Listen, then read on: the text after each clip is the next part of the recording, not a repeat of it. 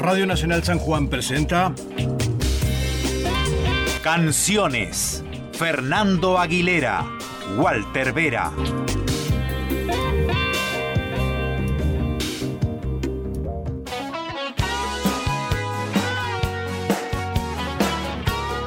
Emprender un viaje puede sonar divertido, pero las terminales tienen ese qué sé yo, ¿viste? Claro, las despedidas siempre son tristes, sobre todo cuando despedís a un hijo, a un amigo o a un amor. Pero te tenés que ir porque otros sueños esperan hacerse realidad y atrás queda el barrio de siempre, una calle con un número que será imposible de olvidar. Y tenés que dejar a la gente que amás y a ella que te mira con tristeza y alegría y te dice, que te vaya bien, amor, yo te espero. Siempre te esperaré. Hoy, en Canciones, la banda de sonido de nuestra historia, volvemos a viajar en el tiempo, esta vez desde el interior, tras la conquista de un sueño que al principio parecía imposible. Año 1986, Contrarreloj, Los Enanitos Verdes. Bienvenidos.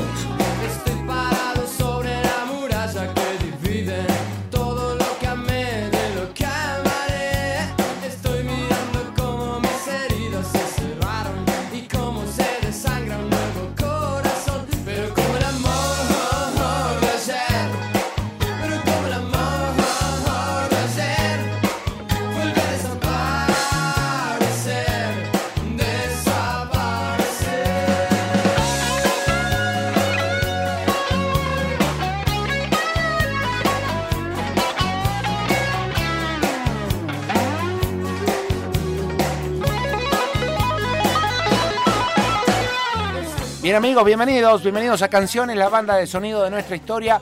Hoy programón, programón aquí en Radio Nacional, la radio pública. Bienvenidos, bienvenidos a todos. El teléfono para contactarse con nosotros, el 264-622-0586, es el WhatsAppero. Estamos en Canciones y el profe, el profe Walter Vera nos acompaña como cada miércoles aquí en la radio. ¿Cómo le va, profe? ¿Cómo anda? Hola Fernando, hola a toda la audiencia de nuestra querida Radio Nacional. Eh, un- bueno, recordando un año muy particular. Eh, el año 86, vamos a hablar de un montón de cosas que pasaron en ese, en ese año, en el año 1986, en cuanto a la historia del país. Y vamos a estar mus- musicalizando, digo, la época con. ¿Con qué cosa?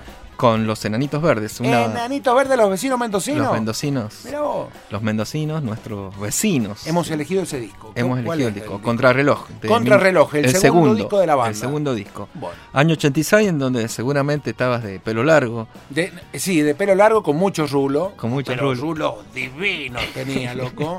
Épocas de colegio secundario, bueno, que en nuestra época no se podía ir muy mechudo al colegio, ¿no? No, no, te controlaban. la- te Eh, te- la tacorba, Ah, claro. que ir de tacorba, eh, prolijo. Yo me acuerdo que en mi colegio te ponían así, la- de la nuca, dos dedos. Dos dedos, claro. Esto para los pibes más jóvenes no tienen idea de lo que estamos hablando. Claro. En una época estamos como obligados, claro, lo que pasa es que veníamos de una, de una bajada de línea previa donde nuestros docentes de la época eh, tenían otra forma de, ser- de- de- de- de hacer las cosas, ¿no? Pero era pelo corto, las chicas también bien peinadas, no se podía usar maquillaje en el caso de las chicas. eh, Nada, nada de minifalda, era todo por abajo de la no rodilla. veías las una chicas. rodilla y te volvías loco, parecías una, una pava silbadora, loco. Este, es verdad, es verdad. Esperabas el día que tenían gimnasia las chicas de educación física para ir a verlas un ratito, porque no veías eso casi nunca. Claro. Han cambiado los tiempos. Han cambiado los tiempos. Bueno, por, por suerte. Eh, programón en el día de hoy, entonces, año 1986, algo que pasaba también, y me voy a poner de pie, profe, para celebrarlo. A ver. Recuerden que cada miércoles celebramos el cumpleaños de un disco bajo el lema Feliz cumpleaños, nene.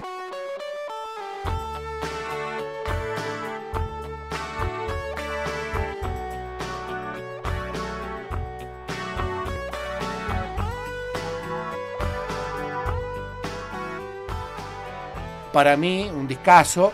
Estamos hablando de Peluzón of Milk de Luis Alberto Spinetta. Spinetta. Sí, un, un discazo y que creo que bueno contiene uno de los temas que, que más difusión tuvo de, de las canciones del flaco, que es Seguir viviendo sin tu amor. Correcto. Sí, o sea, creo que ha sido una de las canciones más escuchadas o que llegó a mayor Claro, de audiencia. de Luis, fuera de, fuera de lo que es eh, Muchacha. de papel, yo creo que la segunda en lista es Seguir viviendo sin tu amor. ¿no? Claro.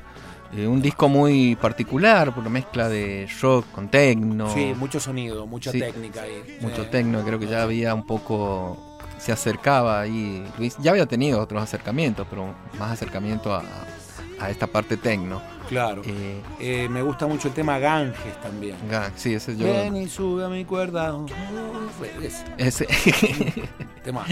Lo tenían como perdido en la, en la gran marea de obras de Luis, eh, del Flaco. brillar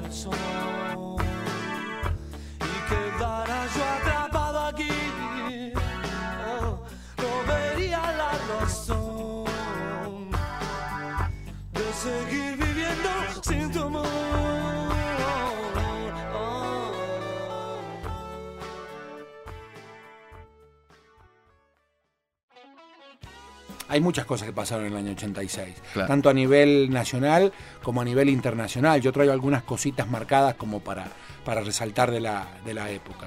Claro. ¿Te parece, profe? buenísimo y también un- un- dos logros deportivos muy importantes para nuestro país. Sí, ¿sí? El, el Mundial 86 correcto. con, el gran, con la gran actuación de Diego Maradona. Eh, que enseguida lo vamos a, a abordar de forma completa. El otro eh, acontecimiento deportivo, bueno, fue también eh, River que ganó la Libertador y la Intercontinental. Bueno, tampoco es para tanto. eh. Qué sé yo, es un dato más.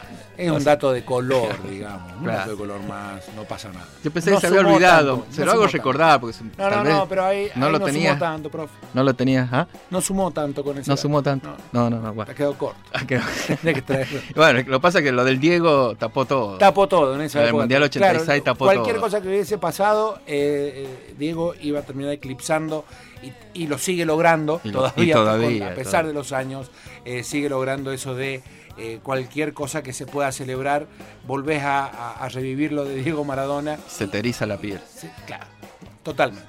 Bueno, señores, eh, estamos preparados para arrancar. Bienvenidos a Canciones, la banda de sonido de nuestra historia.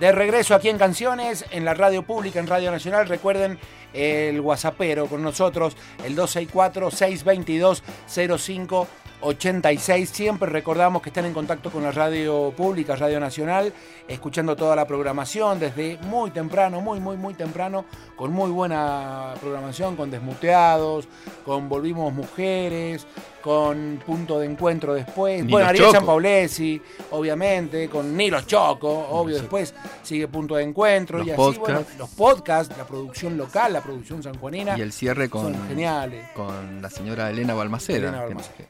Así que bueno, mira qué programación que tenemos para ofrecer desde la radio pública. Programón para el día de la fecha, decíamos, vamos a estar abordando el año 86.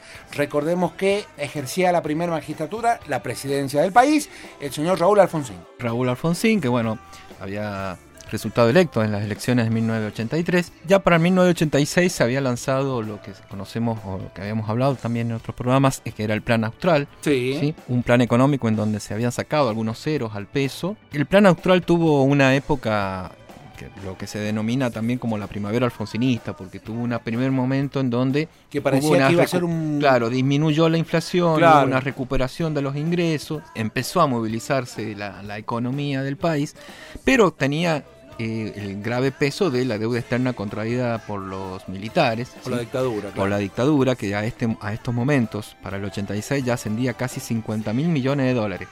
Fíjate esta cifra, 50 mil millones de dólares. Sí, Casi la misma la cifra misma.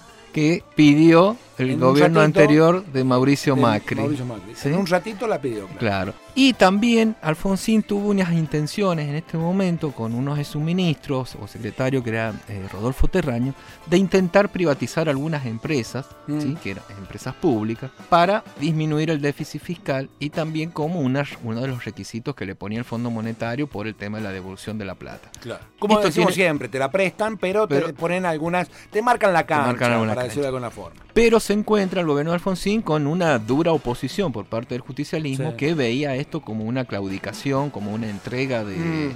de patrimonio, De patrimonio nacional, de patrimonio claro, nacional, el tema de la privatización de la empresa. Fíjense, en el año 86, que 86. cambia después en el 90 el justicialismo, que es el que privatiza todo Le- después. Le, le toca, claro, le toca ejercer al, al- al justicialismo con Menem con a la Menem, cabeza. y vamos a, vamos a hablar un, un detalle ahí de ese también. Esto lleva a que se produzcan paros generales Mm. encabezados por Saúl Ubaldini, ¿te acuerdas? Me acuerdo. ¿Sí?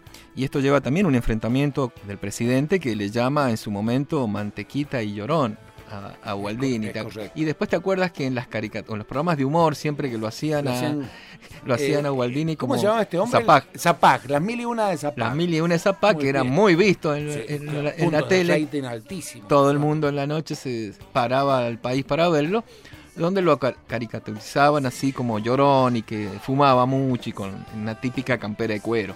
Y fíjate con lo que decías, recién, Argentina recibe dos visitas de personas muy importantes de Estados Unidos. Una es Rockefeller. ¿Te Mm. suena Me Rockefeller? suena, ¿Sí? claro. Un Mi- multimillonario. mi Tío, tío mío. Tío, ah, ahora no sabía. Pero como de allá, de segunda. De allá el sí. segundo. Él no sabe que es tío mío, guarda, Ah. tampoco le vamos a cargar con nada. Claro. Bueno, Rockefeller, invitado por Amelita Fortabat, una de las personas en Mm. ese momento más Más ricas del poderosas país, económicamente. claro. eh, es invitado a la Argentina y tiene una reunión con el ministro Vital Surrín. ¿sí? Y donde él, bueno, Surrín le explica qué es lo que estaba haciendo con el plan austral. La otra visita internacional que tuvimos fue de Kennedy, uno de los Kennedy, que era senador en ese momento. ¿Y sabes a quién visita? ¿A quién? A Carlos Saúl Menem. Ajá. ese gobernador de La Rioja, caudillo, y ya estaba haciendo, teniendo mucho poder dentro del Partido Justicialista, Sí. pero que ya en Estados Unidos se sorprendían por el discurso antiimperialista que tenía y anti-Estados Unidos que tenía Carlos Menem. Menem. Entonces viene el senador Kennedy Aclararle los tantos. aclararle un poco los tantos. Sí. Claro. Y ahí cambia después de la visión La de Menem. ¿sí? Pensándolo bien. Pensándolo bien, claro. Dice, dice Menem, Estados Unidos, nos guste o no, es una realidad que pesa sobre Argentina y sobre todos los países del mundo. Sin excepción. Con esto quiero decir que Kennedy no es Rockefeller. Decirle en dice. riojano, por favor. No, no, no, porque mis antecedentes son riojano y no Y quiero, bueno, no quiero, no quiero eh, lastimarlos porque me parece que he sido el- la perla negra de La, La- Rioja. O sea, después de- del Chacho y de Facundo que salga que, sal- esto, que- que le salga esto. que salga esto, ¿sí? Eh, y la, bueno, entonces los medios un poco resumieron la frase en que Kennedy no es Rockefeller, anteponiendo de que Rockefeller había sido recibido por Ah, el gobierno Claro. y él había sido visitado por Kennedy. Así que ahí cambia totalmente su discurso, ya no, no pega tanto, y después vamos a ver las Son consecuencias malos, de esas son visitas. malos, pero son necesarios. Claro. Y ya vamos a ver lo- las consecuencias, Consecuencias. que trae esto cuando es gobierno, resulta electo en el 89, ¿sí? Bueno. Que se da una alineación total a las políticas de Estados Unidos, ¿sí? Claro. Hasta con el envío de tropas a las guerras que declaraba Estados Unidos. Claro, para donde Sí. había una guerra ya iban. Y dos acontecimientos que también son muy importantes, que fue, bueno, el Congreso Pedagógico, que es una intención que tiene Alfonsín de modificar la ley de educación, pero que es un poco boicoteada por los sectores de la iglesia. Sectores de la iglesia que también se oponían a otra intención que tuvo el gobierno ¿Pero de por Alfonsín, qué, por, por qué aspecto de la.? porque el gobierno de Alfonsín eh, propulgaba de que la educación tenía que ser totalmente laica y también entre una de esas intenciones estaba lo de la eh, educación sexual. Sí. La iglesia In- incluir la, la incluir la sexual educación la- sexual. claro. ¿sí? Hablar de esto en el 86, o sea, la iglesia pegó el grito en el cielo, que lo boicoteó el Congreso Pedagógico como metiendo gente, infiltrando gente en todas las comisiones del Congreso Pedagógico. Ah, mira, Entonces un poco anuló las intenciones del gobierno. Y otra, otra pelea que también incluye a la iglesia es la ley del divorcio. En el 86 se discutía la ley de divorcio y había una campaña por parte de la iglesia en donde se decía que si se aprobaba la ley del divorcio, luego iba a venir la legalización del aborto y el consumo de drogas.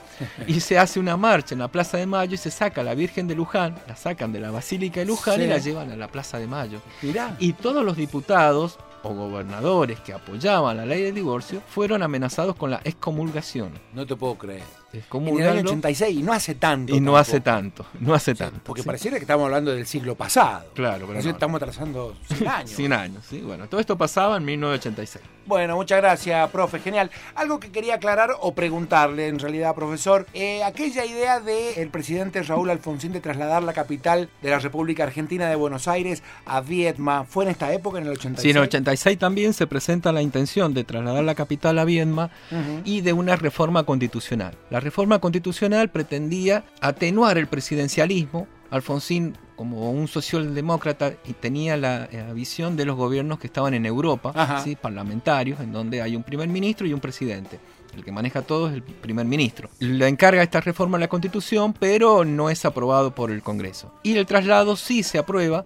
El traslado también es otra intención que tiene Alfonsín de descentralizar la administración, que no esté todo en la capital Todo, federal, capital. sino descentralizar y llevar todo lo que es la administración pública nacional, llevarla a Viedma, a Río Negro. ¿Sí? Bien. Y también era esto iba a fomentar el crecimiento de la población y de la infraestructura en las provincias patagónicas. Patagonia, claro, Sí. totalmente. Bueno, buen, buen dato ese para agregar allí.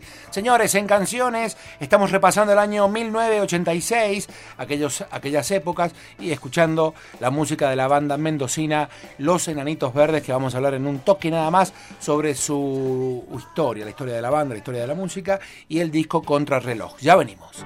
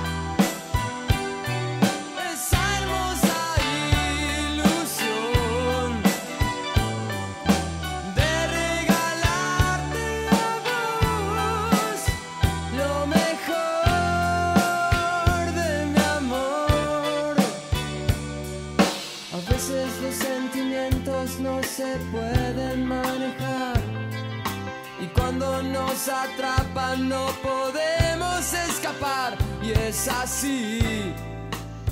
Nuestro corazón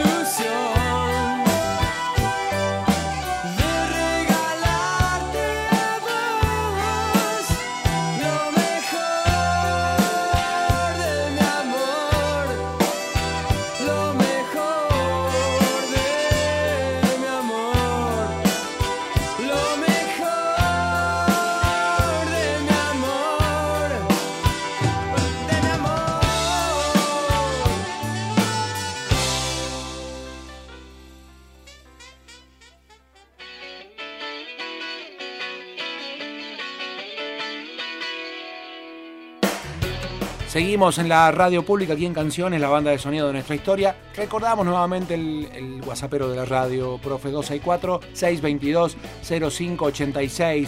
Un nuevo bloque abrimos y hablamos de esta banda que hemos elegido para musi- musicalizar esta época, eh, Los Enanitos Verdes, que en un principio se llamaban Los Enanitos Verdes del Puente del Inca. Inca, claro. Ese fue, fue el primer nombre que se les ocurrió hasta que lo tuvieron que poner en un pasacalle y no cabía. Claro, eso se muy largo. Se quedaron con la mitad del nombre, se quedaron con esto de los enanitos verdes. Bueno, Todo esto ¿por es qué? a raíz de que, de que en la época de difusión de la banda y de primeras, de primeros grandes pasos del grupo, allí en Mendoza, resulta que una familia estaba de vacaciones allí en la vecina provincia y se había estado sacando fotos y demás una de estas fotos en el puente del Inca, justamente. Y cuando revelan la foto, ese otro dato que le vamos a contar a los más jóvenes, antes para tener un recuerdo emocionante de algo, había que sacar la foto y después ir a un laboratorio fotográfico a revelar e imprimir, o sea, revelar el rollo e imprimir en papel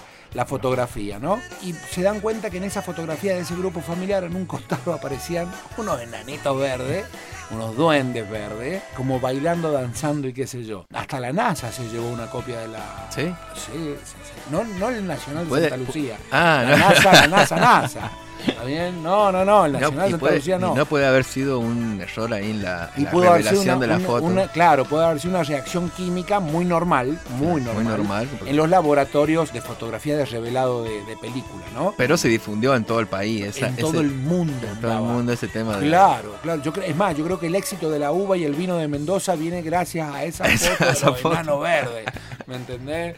Este, bueno, de allí, de allí queda el nombre, bueno, un periodista que se encargaba de las columnas de música y demás en Mendoza, como que los rebautiza con esto de los enanitos verdes de Puente del Inca. Pero después la banda decide, al ver la longitud del soberano nombre, le planta la mitad nomás, se quedan con los enanitos verdes. Claro, Se pudieron haber llamado Puente del Inca también. pero no se quedaron con los enanitos verdes. Nada más. Estamos hablando de la época 1984, cuando tienen una primera intención de llegar a Buenos Aires fallida, ¿no? Eh, o por lo menos eso cuenta la, la historia, con un demo que no pudo ser, al final no se difundió, no se editó, y después tienen una segunda oportunidad. ¿Cuándo? En el Festival de la de Falda. la falda. Fueron invitados al Festival de la Falda y fueron eh, reconocidos como grupo revelación. Correcto. Y Es eso un gran galardón para la época. También Claro. le contamos a los más jóvenes. Hace mucho tiempo había un festival que se llamaba Festival de la Falda en la ciudad de Córdoba, donde quien quería jugar en primera tenía que tocar en la falda. Claro. De hecho, Sumo, en, en Los Enanos Verdes, Verde. Vamos al caso sanjuanino, Grupo La Gente también anduvo por allí. Claro, lo que hoy se conoce como Cosquín Rock. Tuvo su precedente. en- su precedente era en la falda, ¿sí? Sí. y era en donde, bueno, confluían por tres o cuatro días todas las bandas de todo el país y, y iban a mostrarse ahí. Sí, y era, Y era- y era un verdadero festival rockero. Era rockero. No es lo que es Cosquín. Yo sin, sin pegarle a Cosquín Rock, ¿no? Eh, Yo la, la última edición que fui de Cosquín Rock ya era prácticamente cualquiera. A mí no me gustó, no fui más. Pero sí la falda conservaba ese, esa pasión, ese fervor rockero. La falda nunca lo perdió, siempre Claro. lo tuvo. Eh, pegan ese bombazo fuerte y vuelven otra vez a Buenos Aires a grabar. Y, y- y bueno, y la historia continúa, que es la que conocemos hasta hoy. Claro, y bueno, son producidos por Andrés Calamaro. En este ese- disco, claro. En, en el primero y en el segundo disco. Contrarreloj y Sí. claro, y Enanitos Verdes, que es el. Y en el primer disco, bueno, hay un tema que creo que es uno de los himnos de- de- del rock argentino, que es Aún sigue contando. Claro, Claro. claro, himno total. Himno total. si vos sí. querés decir algo, tenés que cantar Tenés que cantar eso, sí. Claro. Y perfecto para cantarlo con la guitarra, con la criolla. Sí, bueno, todas estas canciones. Todas estas canciones. Lo hablábamos hace un rato que es un disco muy particular, ¿no? Entra por, por, por una línea muy, sem- muy simple, ¿no? ¿no? No tiene segundas lecturas, no tiene nada, va, va como de, de frente, con canciones muy para la época. Pero creo que en la simpleza está el hecho de que son bellas canciones. Sí, claro, muchas claro que sí. le- y también creo que los enanitos suman algo que era en ese momento también para los jóvenes que nos escuchan que tal vez no conocen, que era el tema de los lentos. Oh, que van a tener lento. Qué, buenos, qué buenas baladas que tienen los enanos verdes. Claro, porque lo que Son como para conocíamos las canciones del gordo para enroscarse. Claro, porque lo que conocíamos tal vez como lentos eran algunas canciones de Charlie o de Cerú que eran canciones pero tenían una letra muy Te o sea, peleabas con una novia. 3 AM, que sé yo, Mirá, pero eran eran muy eran otro tema, Te pero peleabas con una novia y estabas escuchando tus viejas cartas una semana. es verdad, te volvías loco. Yo me quiero matar. o dedicó alguna vez tu viejas cartas a alguien? Sí, sí, claro, en otras épocas. O cada vez que digo adiós también es otra. Sumar tiempo, sumar tiempo no es sumar, sumar tiempo no es sumar amor. Cuando estás por pelear con la chinita y le decía, mirá, nena, sumar tiempo no es sumar amor, ¿sabes? Este, y te la ibas de, de copado ahí, ¿viste? Claro. O sea, canciones que bueno, en ese momento y también en Y las primeras Esto que fiestas estamos hablando de verdad, ¿eh? Sí, sí, No sí. es sí, joda. No es joda. Y en las fiestas, eh, siempre, bueno, se cerraban las fiestas con los lentos y era. Uno de los enanos está. Eran los, los enanos estaban. Sí, sí, sí, sí. sí, había un eh, solos de solos en América de Mateos, había un, un tema que no faltaba en el cierre de los lentos y uno de los enanos Y de Así que bueno, y los enanos tuvieron, también, tuvieron también en cuanto a, con este disco, una difusión en todo el país, Masivísima. en Chile, Eh.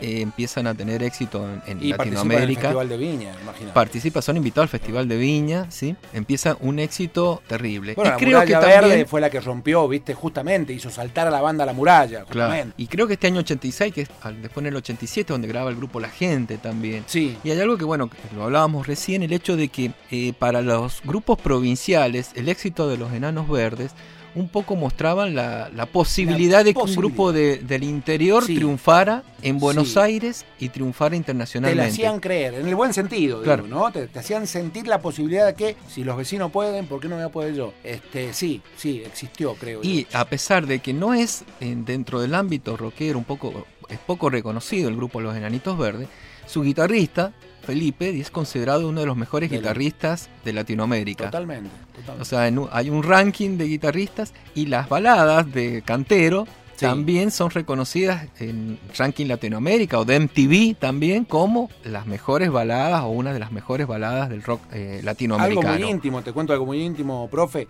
Hace un par de años ya largos, me tocó ser punto de venta con el programa Complot Argentino. Me tocó ser punto de venta de un show de La Renga en Mendoza. Bien, eh, en- no recuerdo el nombre del lugar, un estadio cerrado, como un polideportivo. Me tocó ser punto de venta en San Juan de estas entradas de- del show de Mendoza. Y obviamente tenía pase a camarines, pase atrás del escenario, al backstage. Y me movía por ahí, ¿no? Acreditado. Y uno de los invitados especiales a, a ver el show era Felipe Staite, guitarrista de los Enanos Verdes, que cuando termina el show de la renga, bajan los tres músicos a saludarlo como si estuvieran saludando a alguien altísimamente respetable. ¿me Claro. entendés? Bueno, entonces yo creo que aquí le acabamos de prender la luz a la, a la historia. A la historia. Poco Pacífico, el, el Club Pacífico, así se llama en el Club Pacífico. Entonces, este grupo que bueno, por eso nosotros lo reivindicamos y reivindicamos sus canciones y su historia porque eh, creemos que es muy importante. Y bueno, vamos a escuchar uno de los temas que también creo que podemos reflejar lo que estaba pasando en ese momento en Argentina. Correcto. Eh, le cantan al poder y a sus luchas y eh, luchas vanas y luchas este, estúpidas del poder. Eh, ya venimos. Estamos en canciones. Canciones. La banda de sonido de nuestra historia por Nacional. Las cosas que nos unen.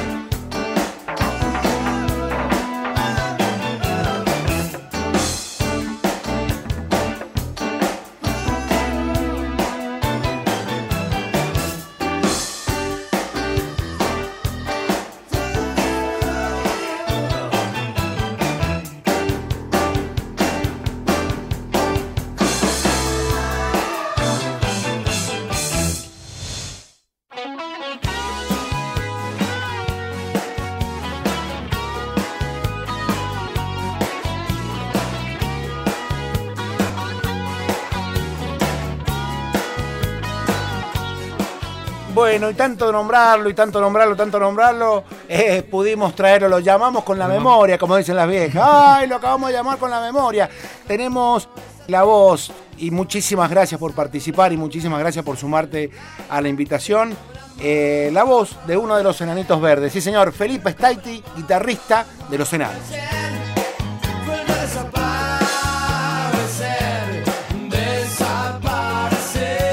Y en entrevista telefónica con Felipe le consultábamos eh, de cómo había sido la llegada a Buenos Aires, cuál fue el motor, el motor que los puso allí, eh, cómo se grabó el disco Contrarreloj, el segundo disco de los enanos, y qué recuerda de la, de la época política y social de, de aquellos años, de los años 80, eh, sobre todo cuando comenzaba la carrera de, de los enanos eh, a nivel nacional.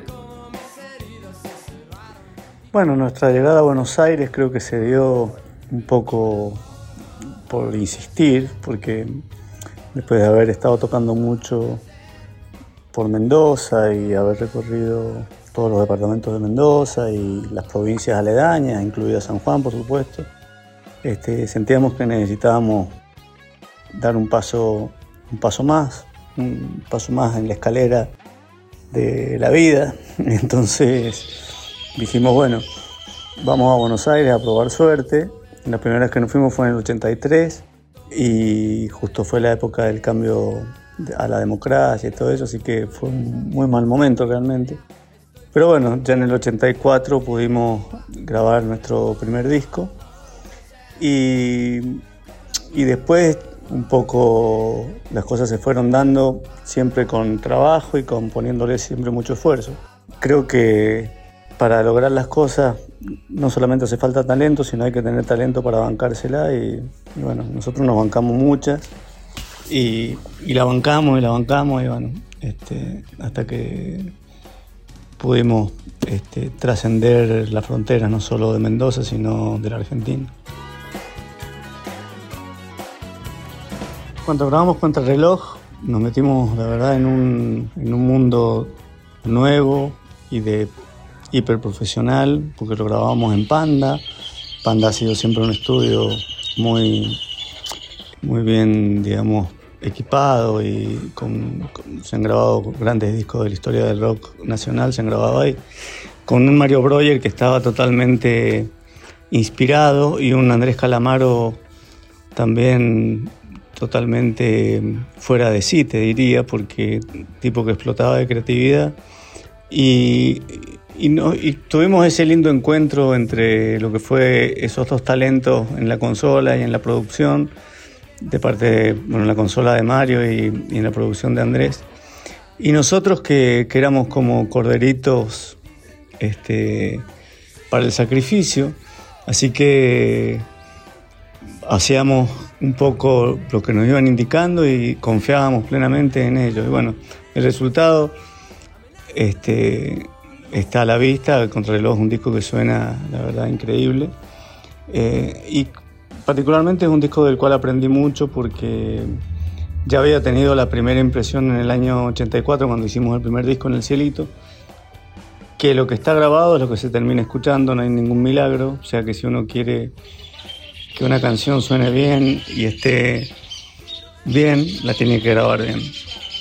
Este, así que bueno, la verdad que Contrarreloj fue una de las cosas más lindas de las carreras, la experiencia de grabarlo.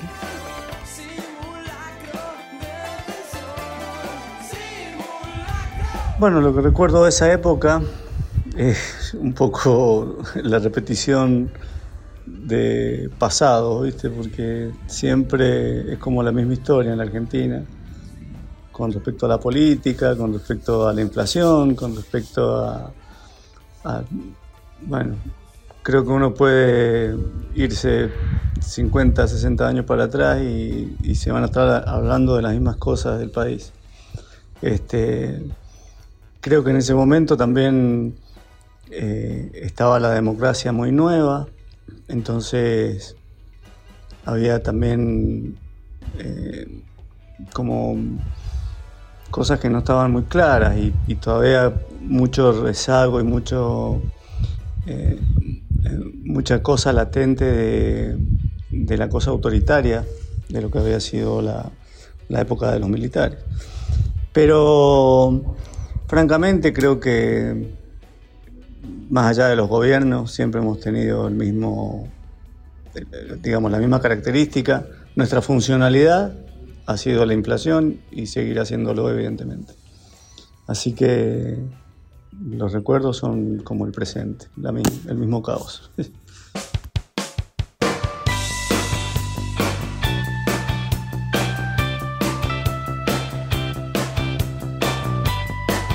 Canciones la banda de sonido de nuestra historia.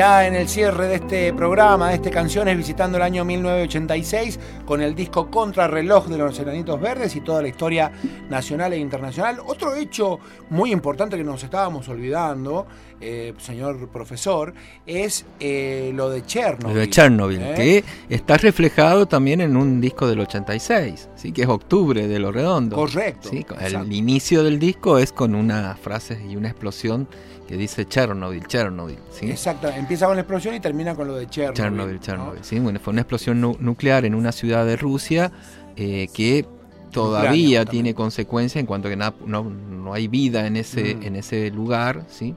Ahora creo que se pueden visitar algunos lugares, hay un turismo para eso también. Oh, mirá. Sí, y se puede visitar ciertas partes, pero bueno, hay lugares que todavía han quedado con radioactividad. Claro. ¿sí?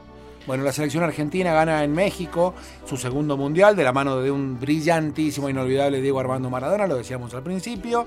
Eh, el cometa Halley pasa por última vez en el siglo XX. Tomás, ¿la Claro, tenías esa? claro, El cometa Halley, que Ah, todos ya la estábamos... tenía también. No, no, no, ah, no, la se me, había olvidado, pero sí que todos estábamos esperando eso. ¿te Yo estaba en el colegio secundario, en la NASA, justamente, en la Nacional de Santa Lucía, y nos juntamos en la noche ahí en el puente peatonal de la circunvalación, a un boludear, obviamente, ¿no? Para ver el cometa. Pero, qué sé yo, ni me acuerdo si lo vimos. Creo que no lo vimos. Creo que nadie lo vio. estar nublado. Bueno, muy bien. Eh, nos metemos rapidito ya para el cierre del programa.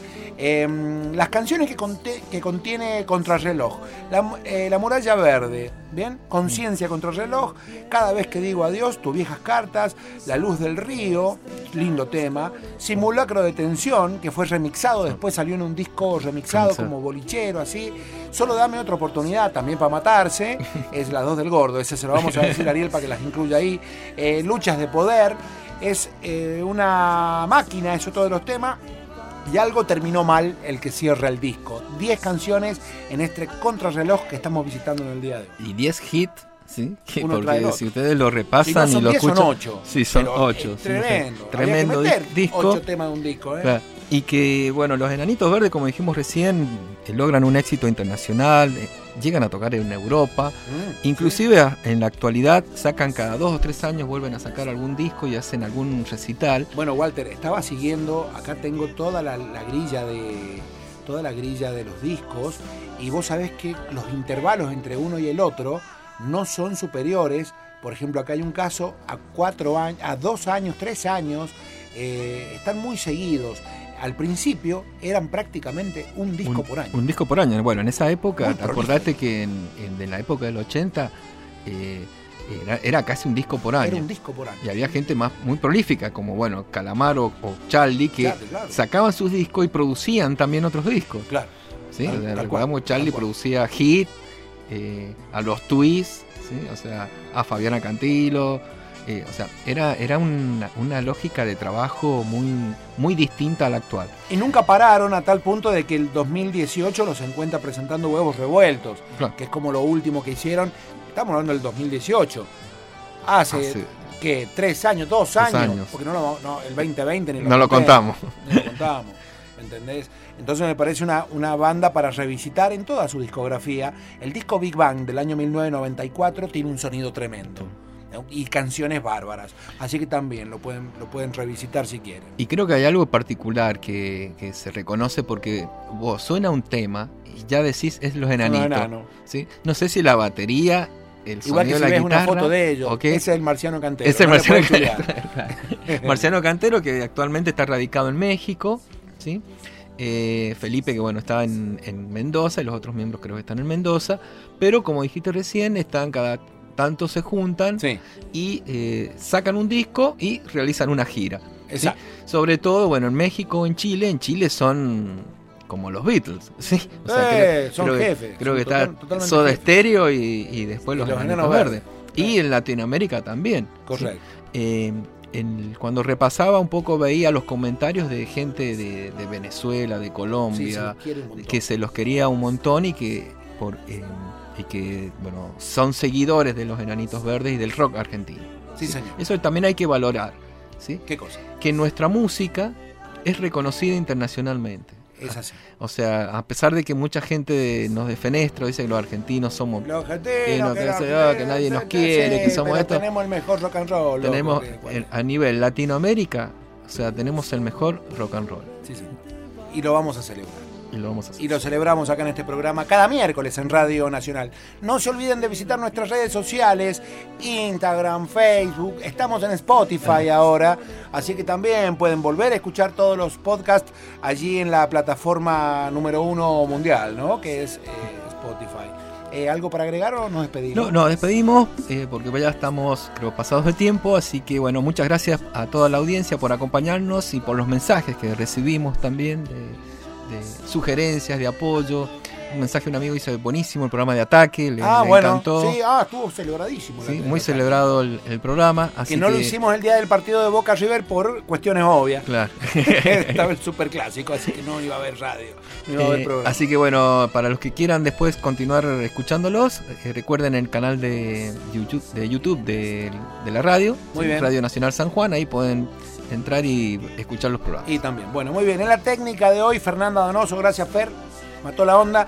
David Alós en la edición del programa, Walter Vera en la conducción, en toda la información. Mi nombre es Fernando Aguilera. Nos vamos a encontrar el próximo miércoles a las 7 de la tarde para otra vez escuchar buenas canciones. La banda de sonido de nuestra historia.